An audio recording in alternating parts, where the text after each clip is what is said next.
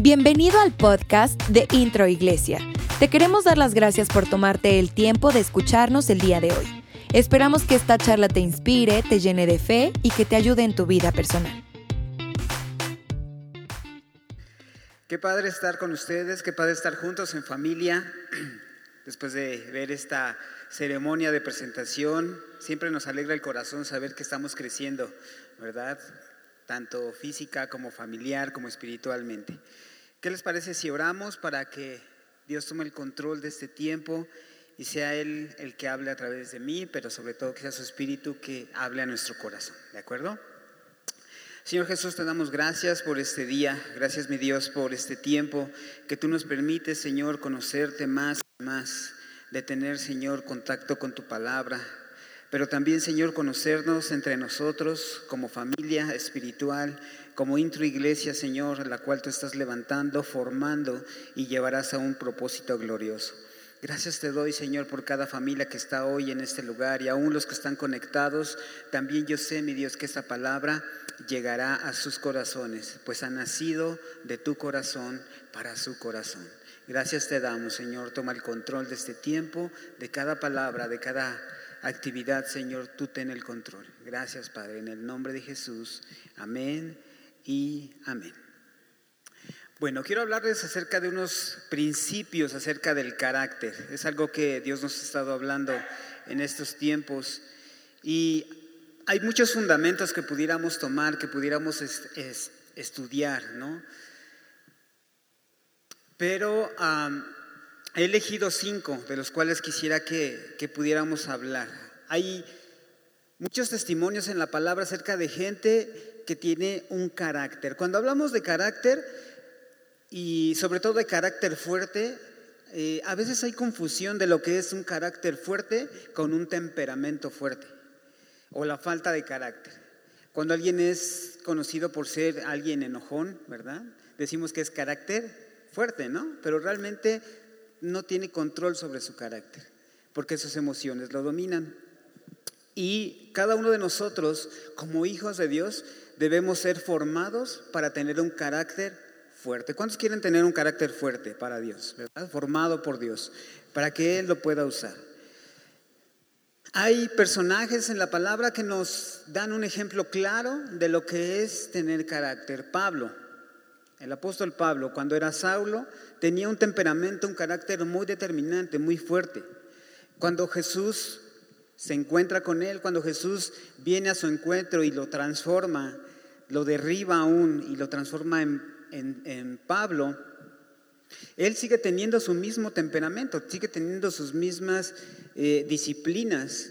Sin embargo, Dios lo moldea, lo transforma para usarlo de una manera con las mismas cualidades que tenía antes de conocer de Dios, con la misma determinación, Dios lo usa y lo transforma en su reino, en lo que Él quiere hacer para Él. Job otro ejemplo de carácter, a pesar de la adversidad, a pesar de haberlo simplemente eh, haber perdido todo, se mantuvo con el carácter siguiendo al Señor, confiando en Él. Aún en su lecho de enfermedad que duró muchísimo tiempo, Él tuvo ese carácter para salir adelante. Nuestro amigo el Moisés, ¿verdad? Que pasó en el desierto y el desierto y le pasaba una tras otra su pueblo no lo quería, no se sentía aceptado, no tenía identidad en un inicio, fue formando su carácter, fue formando el carácter que Dios fue usando. En un inicio era un poco más violento, más agresivo, más eh, colérico, ¿verdad? Que tanto así que mató a, un, a uno de los egipcios que, que estaba maltratando a uno de su pueblo. Y al final fue manso, no menso, manso, o sea, dócil, con dominio sobre su carácter, tanto así que tuvo que dirigir, ¿verdad?, una nación, a sacar una nación completa de esclavitud a la libertad. O sea, no es fácil, no fue fácil. Sin embargo, él fue formado en el carácter. Entonces, estos ejemplos de carácter nos llevan a entender que Dios quiere formar el carácter en nosotros, que tengamos autodisciplina, que aprendamos eh, nuevas tácticas, nuevas maneras de llevar la palabra, de aprender, de estudiar la palabra. Eh, no me quiero adelantar, pero sin embargo Jesús también es nuestro mayor ejemplo de un carácter fuerte. de un carácter firme, de un carácter determinante. El primer eh, base o la primera base que quiero tocar con ustedes es el optimismo. Di conmigo optimismo. Otra vez, optimismo. Aunque parecía algo psicológico, vamos a ver fundamentos en la palabra que nos llevan a entender que Dios quiere que nosotros seamos optimistas. ¿Qué es ser optimista? Es poder enfrentar las situaciones difíciles con ánimo, perseverancia y esperanza. Con ánimo, perseverancia y esperanza. Enfrentar las situaciones, porque día a día tenemos situaciones difíciles con los hijos, con la esposa, con la suegra, con los vecinos, ¿verdad? Con el trabajo, con el jefe en el trabajo, con el compañero, simplemente en las actividades del día a día. Vamos a la palabra. Si me acompañan, por favor, a Juan capítulo 16, verso 33. Dice aquí, estas cosas os he hablado para, aquí, para que en mí tengáis paz. ¿Para que tengan qué? Paz. En el mundo tendrán aflicción, pero confíen, yo he vencido al mundo. Y esto es algo que nos debe guiar. El Señor aquí está mostrando que vamos a tener adversidades, vamos a tener momentos difíciles, vamos a tener situaciones en las cuales no se van a cumplir nuestros objetivos, que vamos a tener situaciones en contra, pero dice aquí, en el mundo tendrán esto, mis chavos, mis chavas, les va a ir un poquito difícil, pero también dice, confíen, ánimo. Dile al que está junto a ti, ánimo. Ahora dite para ti mismo, ánimo, confía, porque yo he vencido al mundo. Y esa es, nuestra base para tener el optimismo correcto. No basado en nuestras fuerzas, en nuestro intelecto, en nuestras habilidades, sino confianza en que Dios ya ganó por nosotros la batalla. Él ya llegó a la meta por nosotros. Él ya, ya, obtuvo la recompensa, el galardón y ahora nos lo entrega a nosotros. Sí, va a haber momentos en que tengamos que batallar. Batallar con nuestras emociones, con nuestras decisiones, con las circunstancias que nos rodean.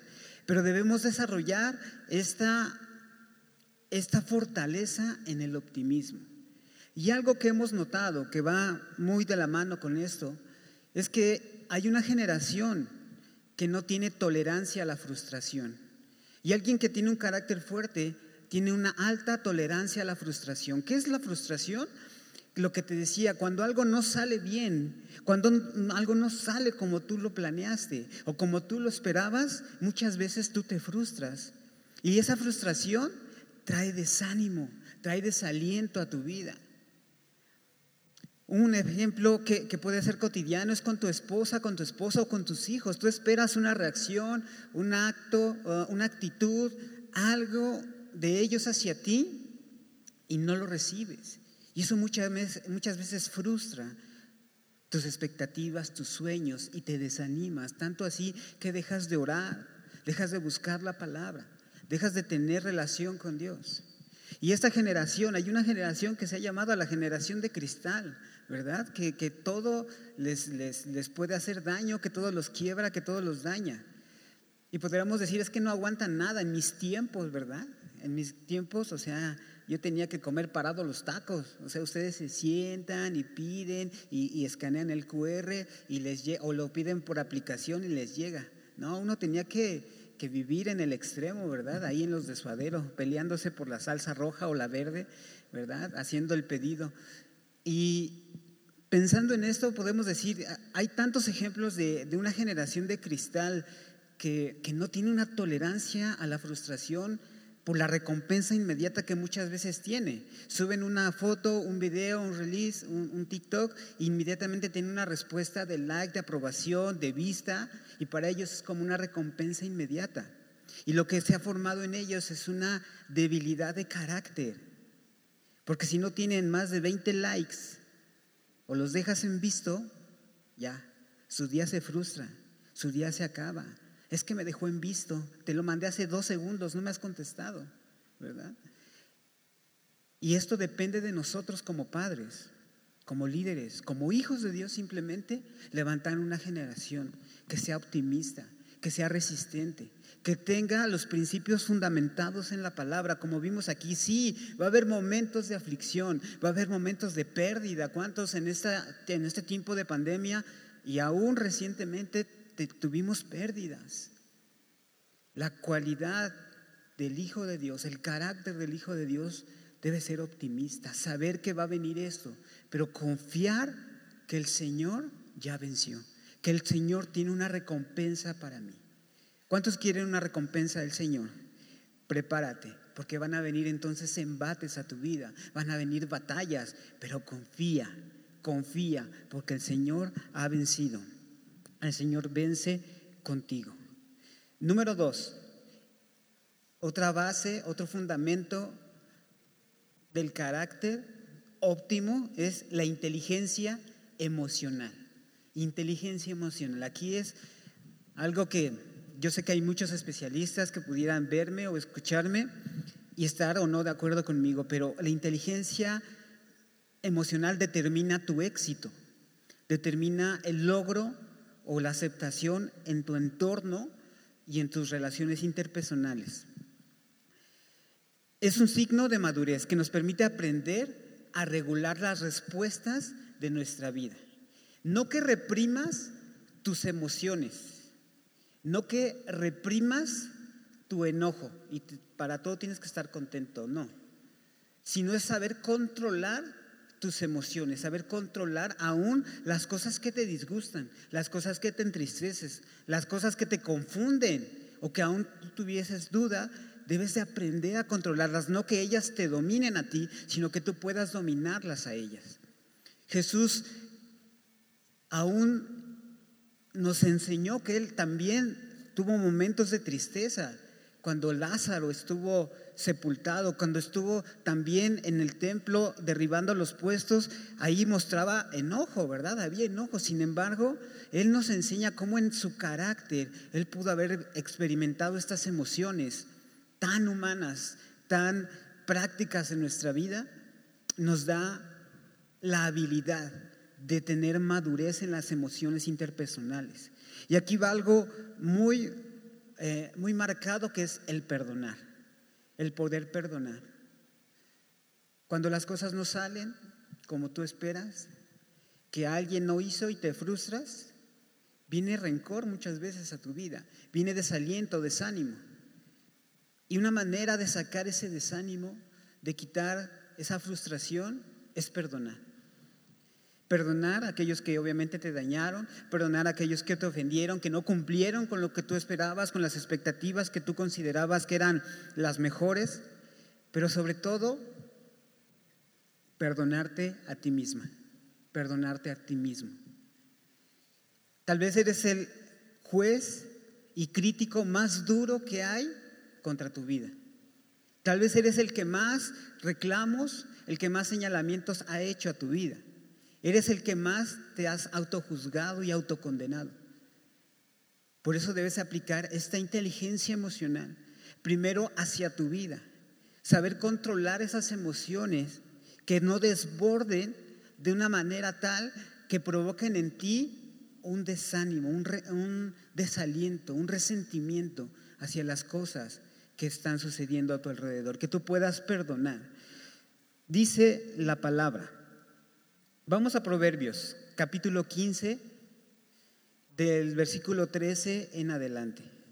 Y unas características que tiene el que tú tengas una inteligencia emocional óptima, sana.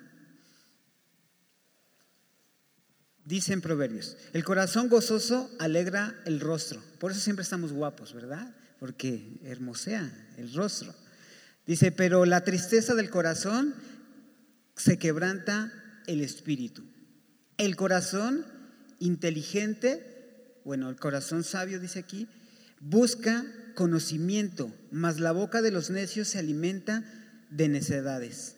Todos los días del afligido son malos, pero el corazón alegre, el corazón que tiene gozo, tiene un banquete continuo. Wow. Cuando tú tienes control sobre tus emociones y si aún no lo tienes, es momento en que en lo secreto se lo entregues al Señor.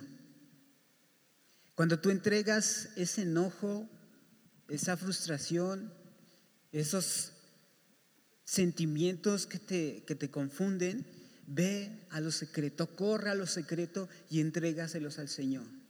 Mira, el Señor ya sabe que quieres ahorcar a esa persona por lo que te hizo, quieres agarrar las apes por todo lo que pasó o lo que no reacciona. Ya lo sabe, pero Él quiere que tú vayas a lo secreto y entonces le entregues eso para que Él a través de acercarte a su presencia, a través de conectarte con Él, tengas una madurez en tus emociones y en tus sentimientos. Que no controlen las emociones y los sentimientos tu vida, sino que tú tengas control sobre ellos. Algunas ventajas de tener eh, control, madurez y esta inteligencia este, emocional es que puedes cumplir tus sueños más fácilmente. Tienes una constante determinación en cumplir tus sueños. Avanzas sabiendo que aunque tropieces, puedes llegar a la meta. Tienes una estabilidad con tu familia, tienes comunicación sana. Puede haber una autoevaluación que te mejore cada día en diferentes áreas. Y esta autoevaluación no es crítica, sino más bien constructiva, que no destruye sino levanta. Tiene un balance constante en sus emociones, sabe que todo tiene su lado bueno, pero también su lado de trabajo, por lo que dirige su atención en las cosas que puede solucionar o que pueden ser de utilidad para ellos mismos. Alguien que tiene una inteligencia emocional sabe que a pesar de una discusión, a pesar de algo que está saliendo de sus manos, que no tiene el control, sabe que de ahí puede salir algo bueno. Hay en la palabra muchos testimonios acerca de gente, como los vimos, que, tuvo problemas o situaciones en su carácter y fue formado a través de Dios. Y hoy día, aquí en la iglesia, en, la comunidad, en la sociedad, hay personas, hay testimonios, hay ejemplos de gente que tuvo que trabajar en su carácter. Hay activistas que, por ejemplo, Malala, que fue una mujer que, que vivió un atentado, que le dispararon con una escopeta en su cara por haber denunciado, haber hablado acerca de abusos que tuvo en su nación y parecía que todo estaba perdido al ser desfigurada de su rostro. Después de muchas cirugías, después de haber pasado tantas cosas en su vida, Hoy es una activista, la cual recibió el premio Nobel, ¿verdad?, de la paz, y nos habla acerca de cómo de algo que parecía completamente destructivo, algo que parecía dañino y que iba a terminar con su vida, con sus sueños, dio un salto, fue una plataforma para que ella pudiera llegar a cumplir otro objetivo, para poder tener otra eh, otra vida y no solamente otra vida, sino impactar la vida de otros. Hay una mexicana que se llama Adriana Macías, no sé si la han escuchado, algunos sí la conocen, creo que Diego la conoce por ahí. Adriana Macías es una mujer escritora muy, eh, muy importante eh, en, el campo de la, de, la ayuda psicológica, de eh, la, la autoevaluación positiva y, escribió un último libro que se llamaba Ámate a ti mismo. Bueno, esta mujer, eh, aparte de dar conferencias y de ser una motivadora impresionante, eh, tiene una cualidad, tiene una característica. Ella nació sin brazos y hace todo con sus pies, pinta, escribe, hace todo, eh, se casó, o sea, tuvo una vida normal. Muchas veces nosotros, al no tener control sobre nuestras emociones, nos convertimos en paralíticos emocionales, disfuncionales, que en lugar de ser productivos hacemos daño y convertimos lo que está a nuestro alrededor en algo deficiente.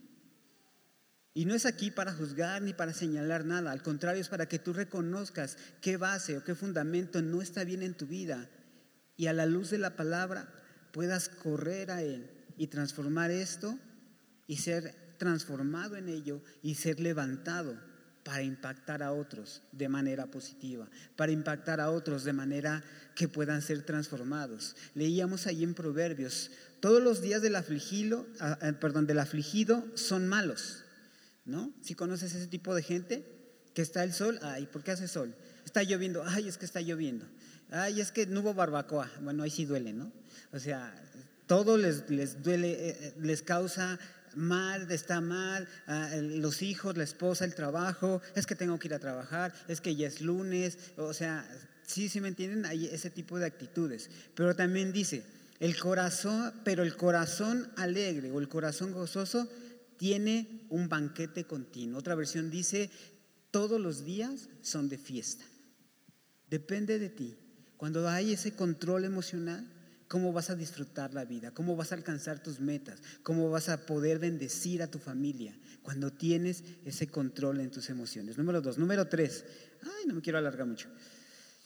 Número tres. Otra base es la pasión y el compromiso. La pasión, passion, es lo más característico de la vida de Jesús, la pasión. Vamos a entender un poquito qué es la pasión, ¿no? Pasión, pasión y compromiso dice paciencia, pero no es pasión. La pasión resulta de gran ayuda, pues permite sentirte realizado en todo lo que tú haces. Cuando tú haces las cosas con pasión, es decir, cuando haces las cosas que te gustan, ¿a poco no lo disfrutas? Disfrutas el hacerlo. Hay gente que tiene la oportunidad, la posibilidad y la gran bendición de trabajar en lo que le gusta. Hay gente que le apasiona la música y puede dedicar su vida y aún vivir de ello, y eso es para ellos wow, lo mejor poder vivir a través de ellos. Disfrutar de tu trabajo, disfrutar de todas las cosas.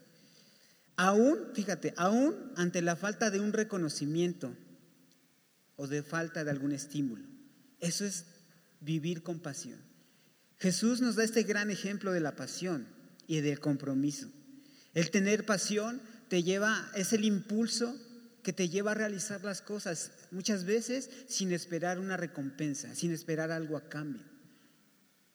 Algo, una frase que, que estábamos estudiando la semana pasada y en esa semana, que se quedó grabada en mi corazón y eso para mí es lo que Jesús hizo en la cruz y eso resume la pasión, el amor que Él tuvo para mí. Y lo leíamos y decía, prefiero morir que vivir sin ti. Eso resume la pasión de Jesús. Prefiero morir en la cruz que perderte. Yo creo que nadie te va a amar más con tanta pasión como Jesús lo hizo.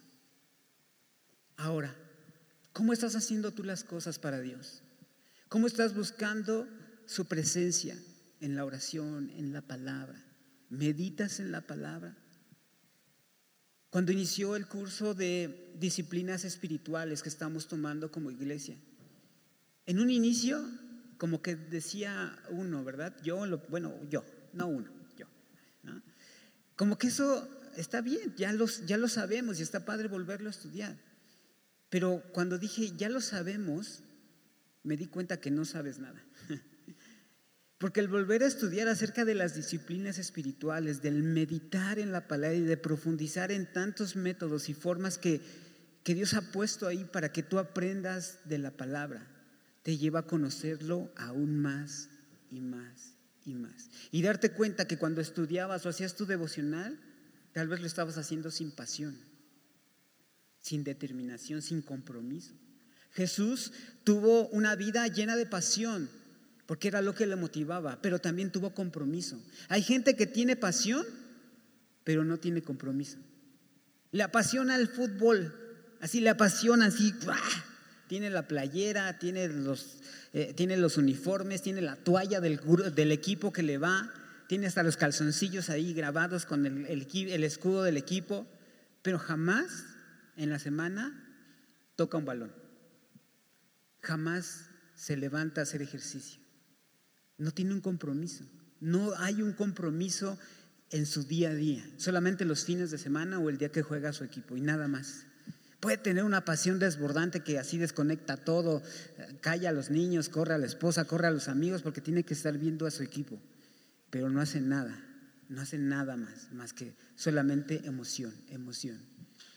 El compromiso va de la mano con la pasión y en tu día a día debe haber ese compromiso. Como hijos de Dios debemos tener esa pasión, pasión por buscar de Dios, pero también ese compromiso, esa determinación de ser obedientes, de tener eh, disciplina, como bien decía, disciplinas espirituales que cada día te lleven a meditar en la palabra, que te lleven a conocer más y más de ese amor tan loco, tan grande que Jesús tuvo, que dio su vida, que dio todo por mí.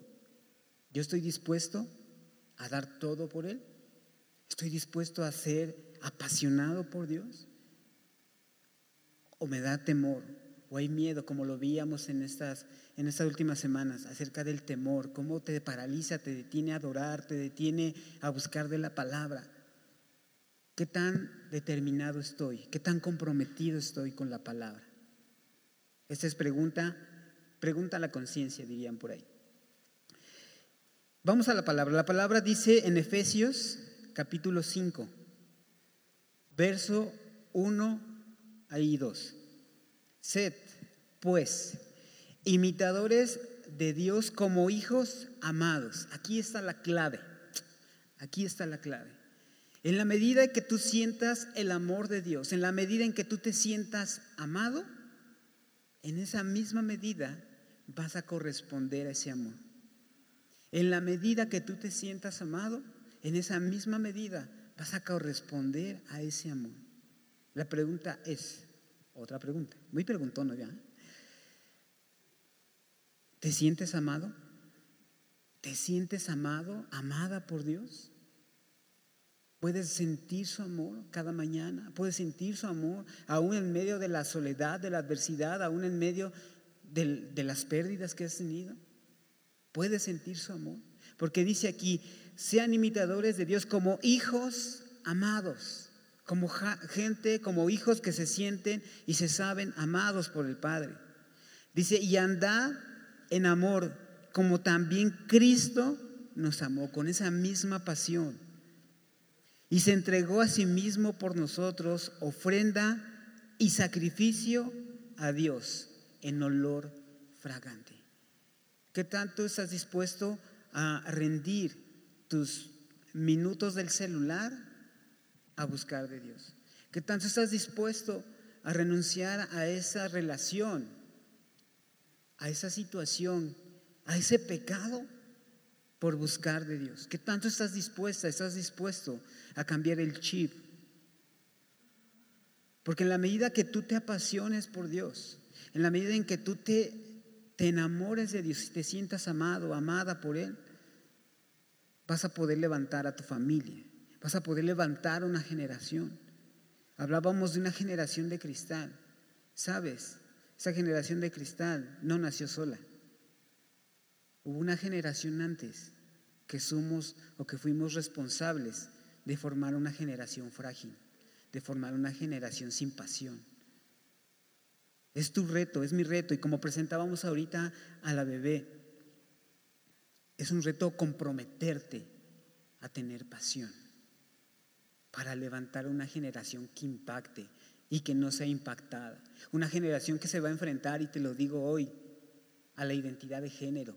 Se va a enfrentar a políticos, se va a enfrentar a leyes que van en contra de la palabra. Te lo digo, si nadie te lo había dicho. Pero ¿qué estás haciendo tú? ¿Qué estoy haciendo yo para levantar a, a hijos jóvenes, a señoritas comprometidos y con pasión?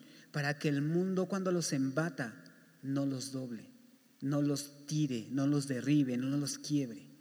Es un compromiso para ti y para mí tener pasión. La pasión, como dice aquí, imitando, siguiendo los pasos de Dios, los pasos que Jesús nos dejó. Compromiso, motivación. Filipenses 3, 12 y 13, complementando esta idea. Cuando una persona está comprometida y está motivada con lo que hace, este resumen, este pasaje resume lo que la vida cristiana es. Dice, no que lo haya alcanzado ya, o sea, es una chamba, un trabajo continuo Dice, no que lo haya cansado ya, ni que ya sea perfecto. O sea, no hay nadie perfecto. O sea, ni siquiera yo, ¿no? Sino que prosigo por ver si logro asir para aquello para lo cual fui también asido por Cristo Jesús. Hermanos, yo mismo no pretendo haberlo ya alcanzado, pero una cosa hago. Tal vez no tienes que hacer tantas cosas. Lo que tienes que hacer es ordenarte, tener disciplina, comenzar con las disciplinas espirituales que es esta enseñanza viene de parte de Dios, que puedas iniciar poco a poco. Tal vez ya tengas años de conocer de Dios, tal vez tengas solo un tiempo, tal vez hoy es la primera vez que escuchas un mensaje como este. Pero algo te puedo decir, una sola cosa. Comienza con una cosa. Comienza a cambiar algo, un solo paso. Un solo paso inicia un largo viaje.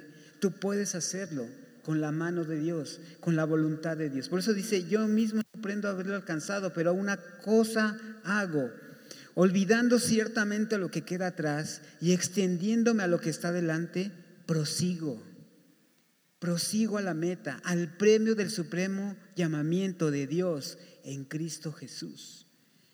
Prosigue a la meta, no te canses, no te debilites, sino confía en el Señor. Punto número cuatro. Ay, ya se me está yendo el tiempo. Punto número cuatro, flexibilidad. Flexibilidad. ¿Qué entiendes por flexibilidad? Bueno, aquello que se puede doblar sin romperse. Doblar sin romperse.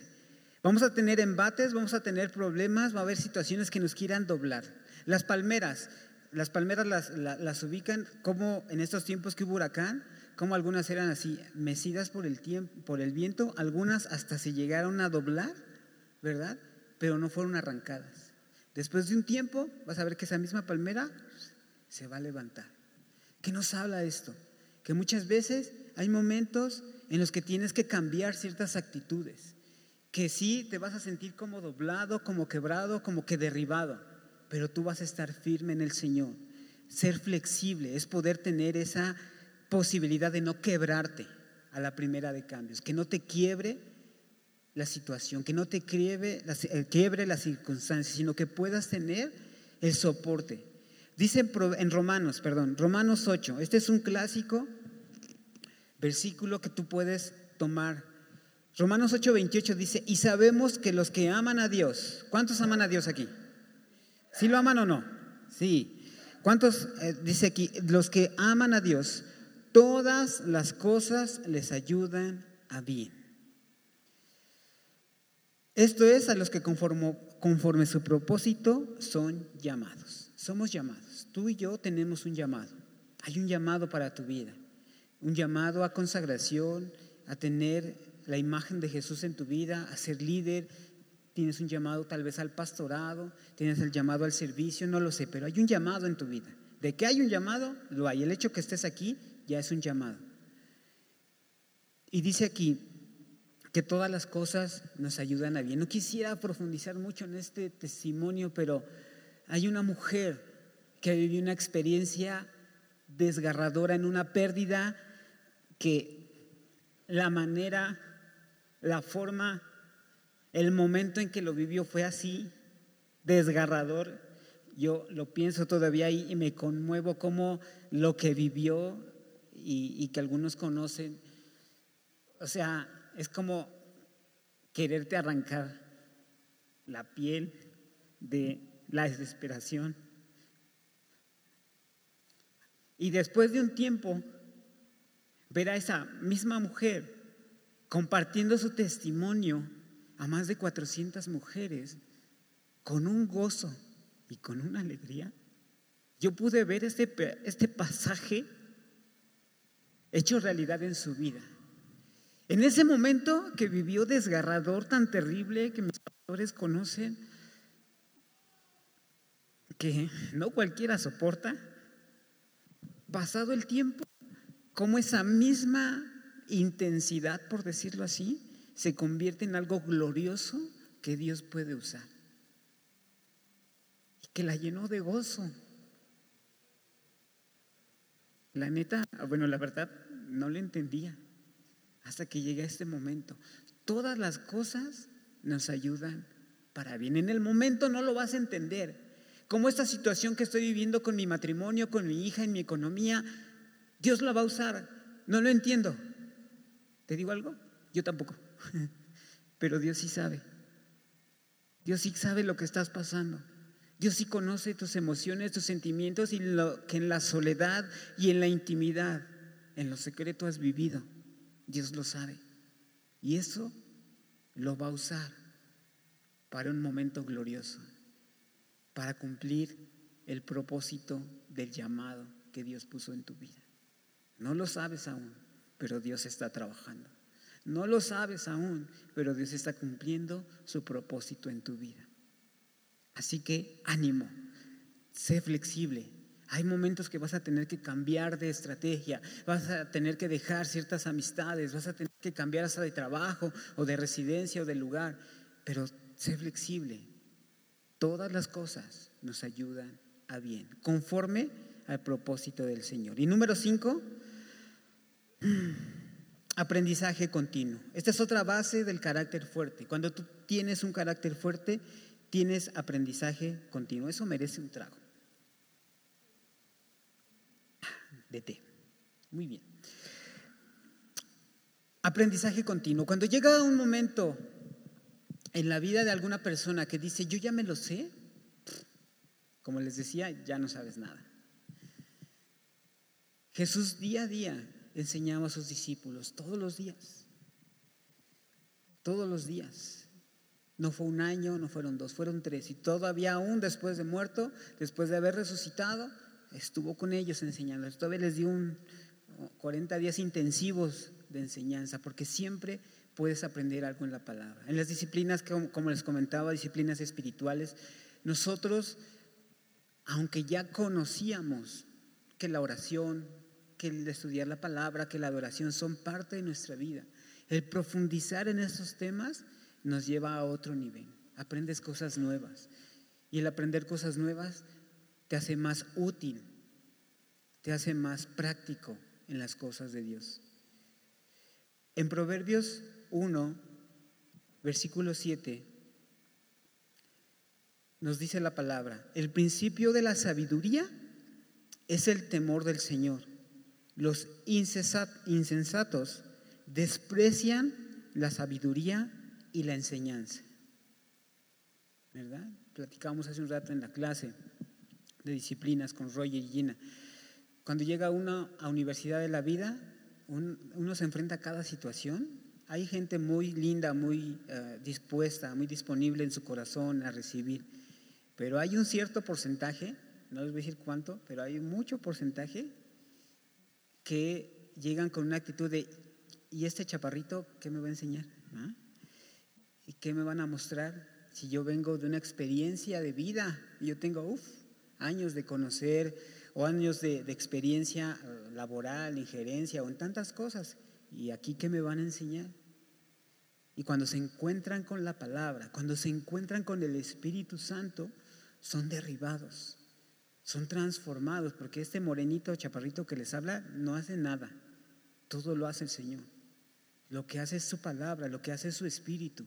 Y el Espíritu Santo, cuando te toma, aguas.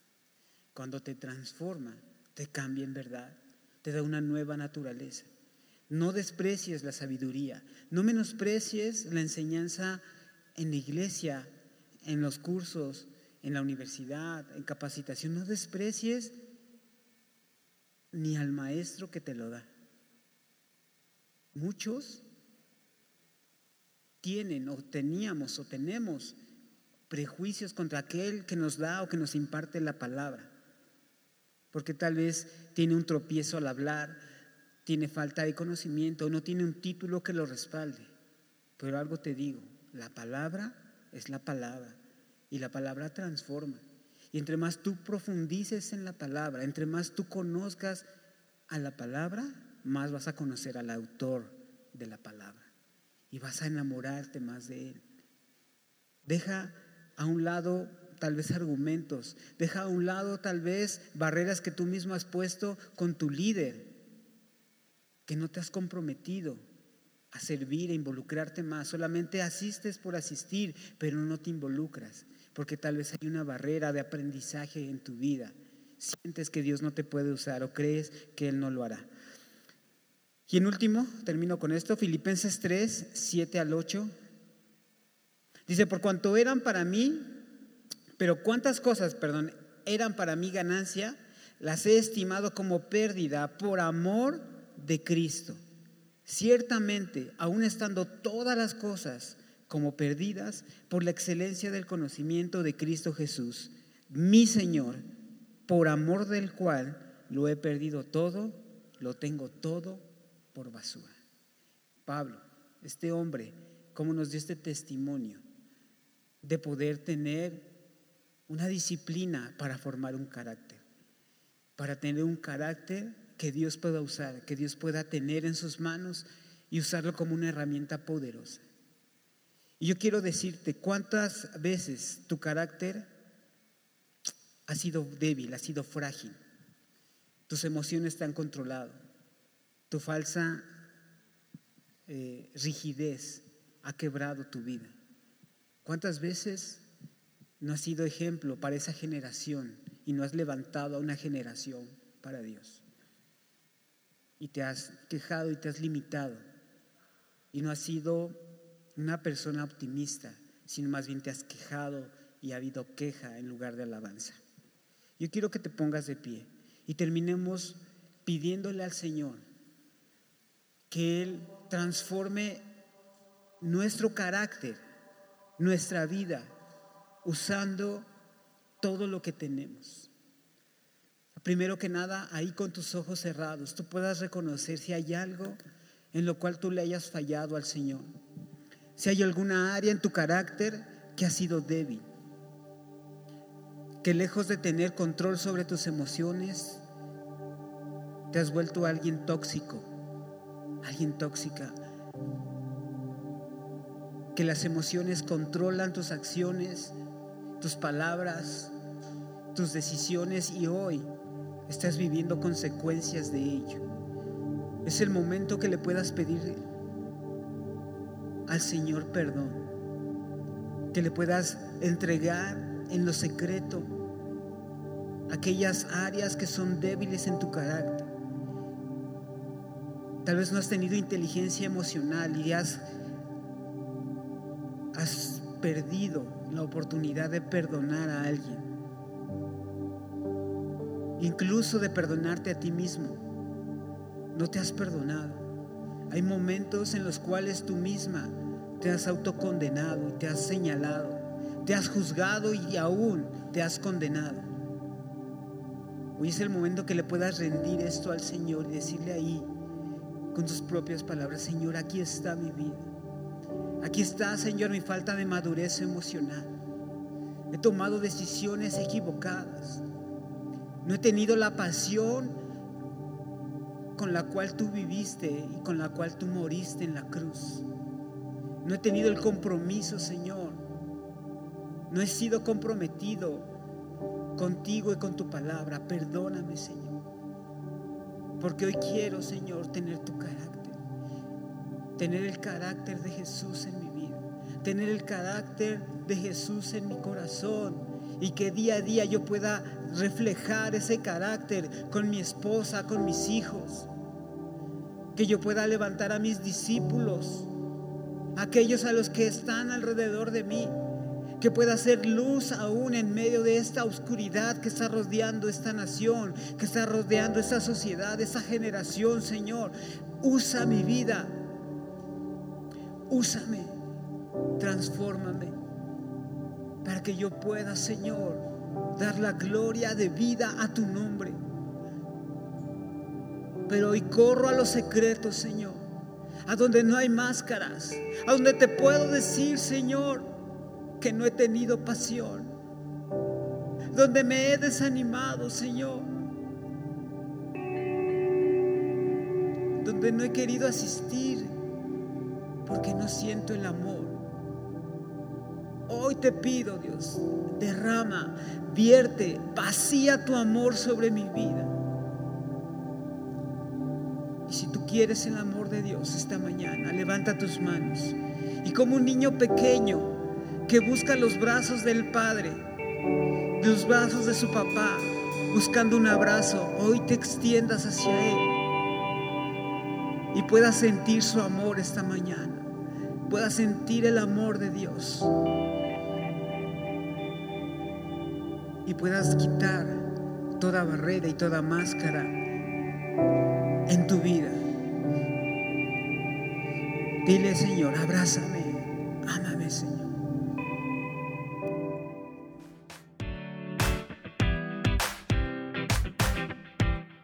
Gracias por haber escuchado este podcast. Esperamos que haya sido de bendición para tu vida. Recuerda que puedes apoyar este ministerio a través de nuestra página web introiglesia.com diagonal dar y sembrar una semilla para que personas semana a semana puedan conocer a Jesús. Síguenos en Facebook e Instagram como Introiglesia. Dios te bendiga.